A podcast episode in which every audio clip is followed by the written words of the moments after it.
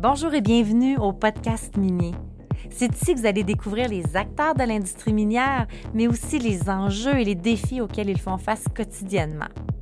Ce qu'on va découvrir à travers les épisodes, c'est vraiment des hommes et des femmes qui sont passionnés par leur industrie. Je serai votre hôte, Manon Rouillé, fondatrice de Rouillé Stratégie Marketing. Mon invité aujourd'hui, Michel Gilbert, président directeur général chez SOCEM, la Société québécoise d'exploration minière. Rappelons que SOCEM est un acteur de premier plan dans l'exploration minière au Québec. SOCEM a pour mission de favoriser l'exploration, la découverte et la mise en valeur des ressources minérales du Québec. Alors, merci Michel d'avoir accepté l'invitation au podcast. Bonjour Manon. Je, avant d'embarquer dans l'explication de SOCEM et tout, j'aimerais ça que tu nous expliques euh, ton parcours professionnel dans l'industrie minière. Euh, en fait, je suis ingénieur géologue de profession. Euh, la particularité, je dirais, c'est que j'ai eu l'opportunité au fil des ans de participer à la découverte de, du gîte de géant dormant lorsque j'étais chez Cambiard et de la mine Casa Berardi. La particularité est que j'ai participé à la découverte, au financement, euh, toutes les études d'ingénierie, la construction et la mise en, production, ce qui donne un, un saut entre l'exploration et la mise en production qui est un peu rare dans l'industrie. J'ai arrêté par la suite et euh, depuis pendant environ neuf ans. Et euh, j'étais, j'étais joint au conseil d'administration de SOCEM et depuis un an, j'ai relevé le défi de prendre la présidence. C'est quoi le modèle d'affaires de SOCEM, Michel? Ben, historiquement, ben, je dirais que SOCEM, à la base, c'est une compagnie d'exploration. SOCEM, euh, à la base, a toujours travaillé euh, sur des projets d'exploration de base pour stimuler l'exploration. Euh, ce qu'on, notre, partenaire financier est Ressources Québec. Donc, euh, à la base, on pourrait penser que Ressources Québec finance automatiquement SOCEM. Ce qu'on a essayé de faire depuis un an, c'est de demander à Ressources Québec de dire, vous êtes notre actionnaire principal. Donc, vous allez nous financer euh, autant que SOCEM aurait des résultats.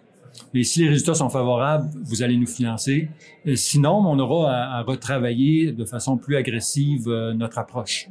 Et cette, cette approche-là a fait que ça crée un lien entre la base d'exploration et euh, le mandat de, Ressources Québec qui est de stimuler le développement.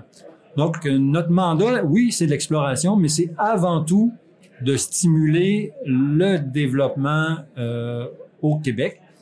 Et, là-dessus, si tu permets, je vais, faire un saut en, en sens, euh, ça amené une question de base de fond, euh, au sens où SOCEM travaillait beaucoup sur des projets orifères en Abitibi.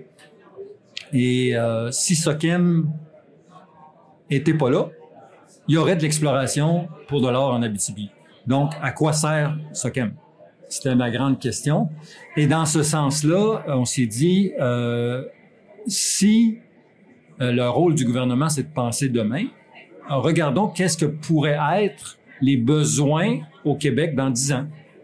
Et tout, tout ça nous a mené euh, vers une réflexion sur les minéraux stratégiques, les minéraux critiques, et dire que euh, SOCEM devrait peut-être davantage orienter euh, peut-être 50% de son portefeuille sur ce genre de projet-là.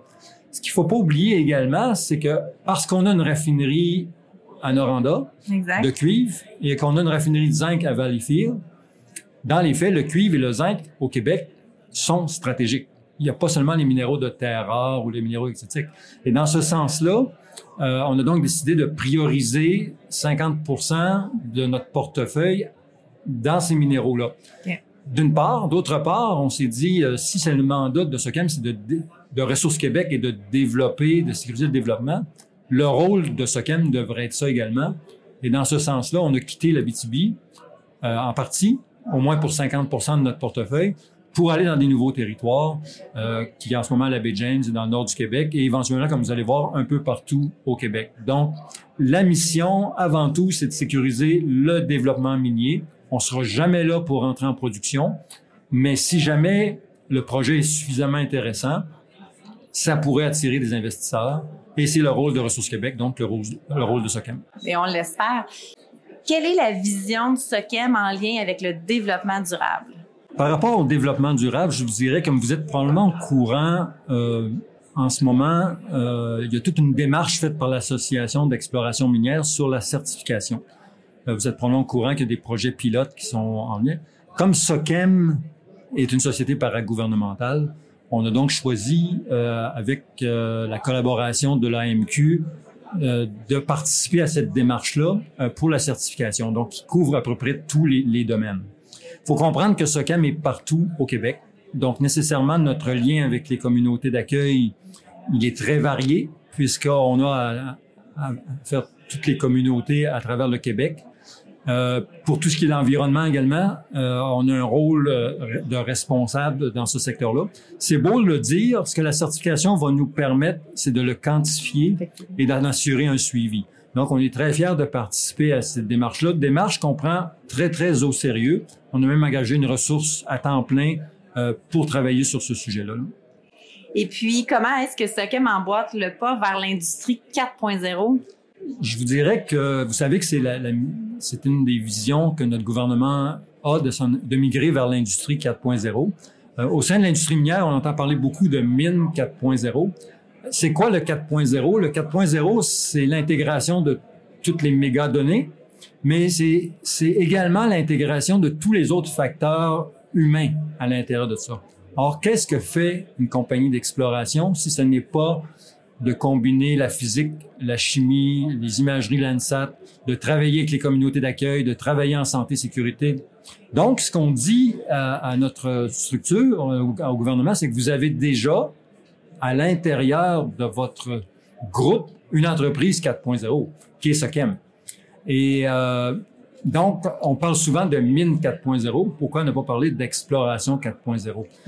Dans la lignée de ce qu'on on discutait tantôt, euh, ce qu'on a décidé de faire, c'est que oui, on va quitter euh, pour une partie de notre portefeuille, de nos investissements, l'Abitibi.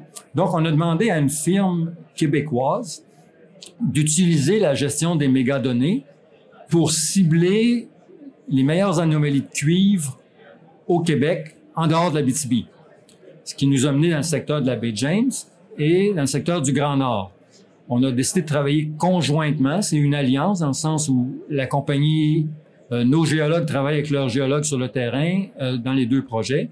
Et aujourd'hui même, euh, ils ont publié les résultats et on a des anomalies qui vont de 6 à 9% de cuivre. Okay. Donc l'approche de mégadonnées fonctionne très bien.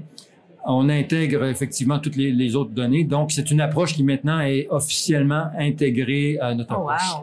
Wow. la prochaine étape pour nous, c'est de vérifier comment on pourrait arriver à mettre l'intelligence artificielle et préparer la génération de demain à ce, que, ce, que, ce qui nous attend, qu'on ne connaît pas encore. Merveilleux. Euh, on a parlé tantôt euh, de, de, la vision, la mission de SOCEM et tout, mais toi, Michel, tu es là pour trois ans. C'est quoi que, quel impact que tu veux faire? Comment tu veux laisser ta trace? En fait, le, le retour, euh, le retour chez SOCEM euh, n'a qu'un objectif dans mon but, c'est de préparer la génération de demain. Euh, chez SOCEM, on a la chance d'avoir 13 géologues et euh, ce qu'on leur demande, on a tout décentralisé vers les géologues. Il n'y a plus de directeur en ce moment en poste. Et ce qu'on leur demande, c'est de préparer leur demain, de regarder comment on pourrait voir les choses différemment, pendant l'année, ils ont cartographié euh, ce qu'on appelle les processus, là, simplement pour voir qu'est-ce qu'on fait. Et là, ce qu'on est en train de leur demander, c'est qu'est-ce qu'on devrait faire, hmm. mais selon vous, comment voyez-vous? Et je suis là en place uniquement pour ça, pour les préparer à la relève, préparer la génération de demain de ceux qui vont être, euh, espérons-le, euh, nos leaders en exploration de demain. Et pourquoi pas faire, on, on a eu l'opportunité de travailler beaucoup avec des partenaires et pourquoi pas faire exactement la même démarche et permettre à des jeunes entrepreneurs de travailler, étant donné qu'on a une structure pour les appuyer. Donc, c'est vraiment le retour pour trois ans et vraiment uniquement pour préparer la génération de demain. Et dans trois ans, ça sera à eux à prendre le relève. J'adore ce que j'entends parce que le, le but du podcast Miné était justement pour ça, attirer une nouvelle génération, puis parler des projets, parler de l'industrie minière pour pour justement que cette génération-là sache que, hey, c'est, on pourrait aller travailler dans l'industrie minière puis faire une différence. Alors, euh, je trouve ça vraiment euh, super ce que tu viens de dire, Michel. Le, pour toi, l'industrie minière, l'image de l'industrie minière, est-ce qu'elle a changé dans les dix dernières années? Il y aura toujours les perceptions. Euh, et les, contre les perceptions, on pourra jamais euh, se battre parce que les gens souvent prennent une, une perception et pour eux, c'est devenu une vérité et on tombe en mode défensif. Par contre, pour avoir eu à, à, à vivre une, une, partie, euh, je vous dirais que l'exploration avant était uniquement centrée sur les travaux d'exploration. Aujourd'hui, dans nos modèles d'exploration, on intègre les communautés d'accueil, on intègre l'environnement, des choses qu'on faisait pas il y a, il y a 30 ans. Euh, il y a eu toute une session ce matin où on parlait de métallurgie. On appelle ça de la géométallurgie. C'est ce qui va arriver après, à la fin complètement, à l'usine. Donc, nos géologues d'exploration sont déjà en train de regarder ce qu'on va faire à l'usine. Euh, c'est toute une façon complètement euh, différente. On a vécu cette année le lithium, le diamant. C'est de la mise en marché. Donc, euh, nos géologues devront comprendre comment fonctionne la mise en marché. Donc, effectivement, l'exploration change beaucoup euh, au sens où il y a toute la partie technique, mais de plus en plus, on doit intégrer un paquet de variables. Et ce que je mentionnais tantôt, c'est quoi ça? C'est le 4.0. Et la génération qui, qui pousse, qui s'en vient, qui va prendre la relève, qui va avoir les découvertes de demain, sont nés dans cet environnement-là. On n'a pas à les former à regarder partout, ils le font de façon naturelle. Pour eux, c'est pas dire il faut le faire. Ils le font. Donnant le cadre, ils vont le faire de façon naturelle. Donc oui, l'industrie a beaucoup changé et elle va changer encore plus lorsqu'on va leur donner les rênes. Mais est-ce que la perception va changer?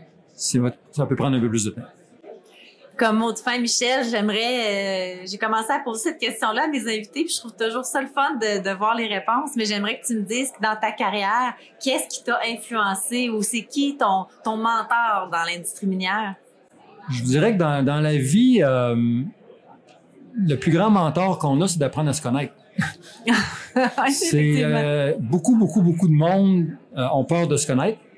Puis lorsqu'on apprend à se connaître, on réalise que dans notre vie, il y a peut-être quatre ou cinq événements qui sont arrivés qui sont pas nécessairement liés à l'exploration minière. Telle personne qu'on a rencontrée, telle affaire, une vie de famille, peu importe.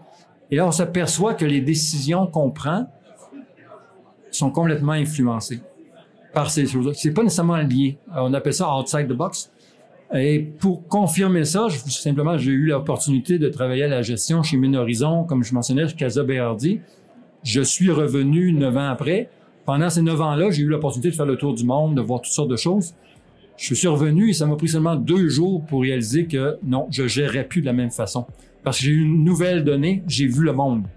Et, et je crois que si on donne l'opportunité à nos jeunes, effectivement, d'utiliser tous les paramètres pour prendre une décision et non pas seulement le côté technique qu'ils ont appris à l'université. Ça va être étonnant de se voir ce qui va arriver dans les prochaines années. merci Michel d'avoir accepté l'invitation. Super belle entrevue. Merci beaucoup. Bonjour, à la prochaine. Merci.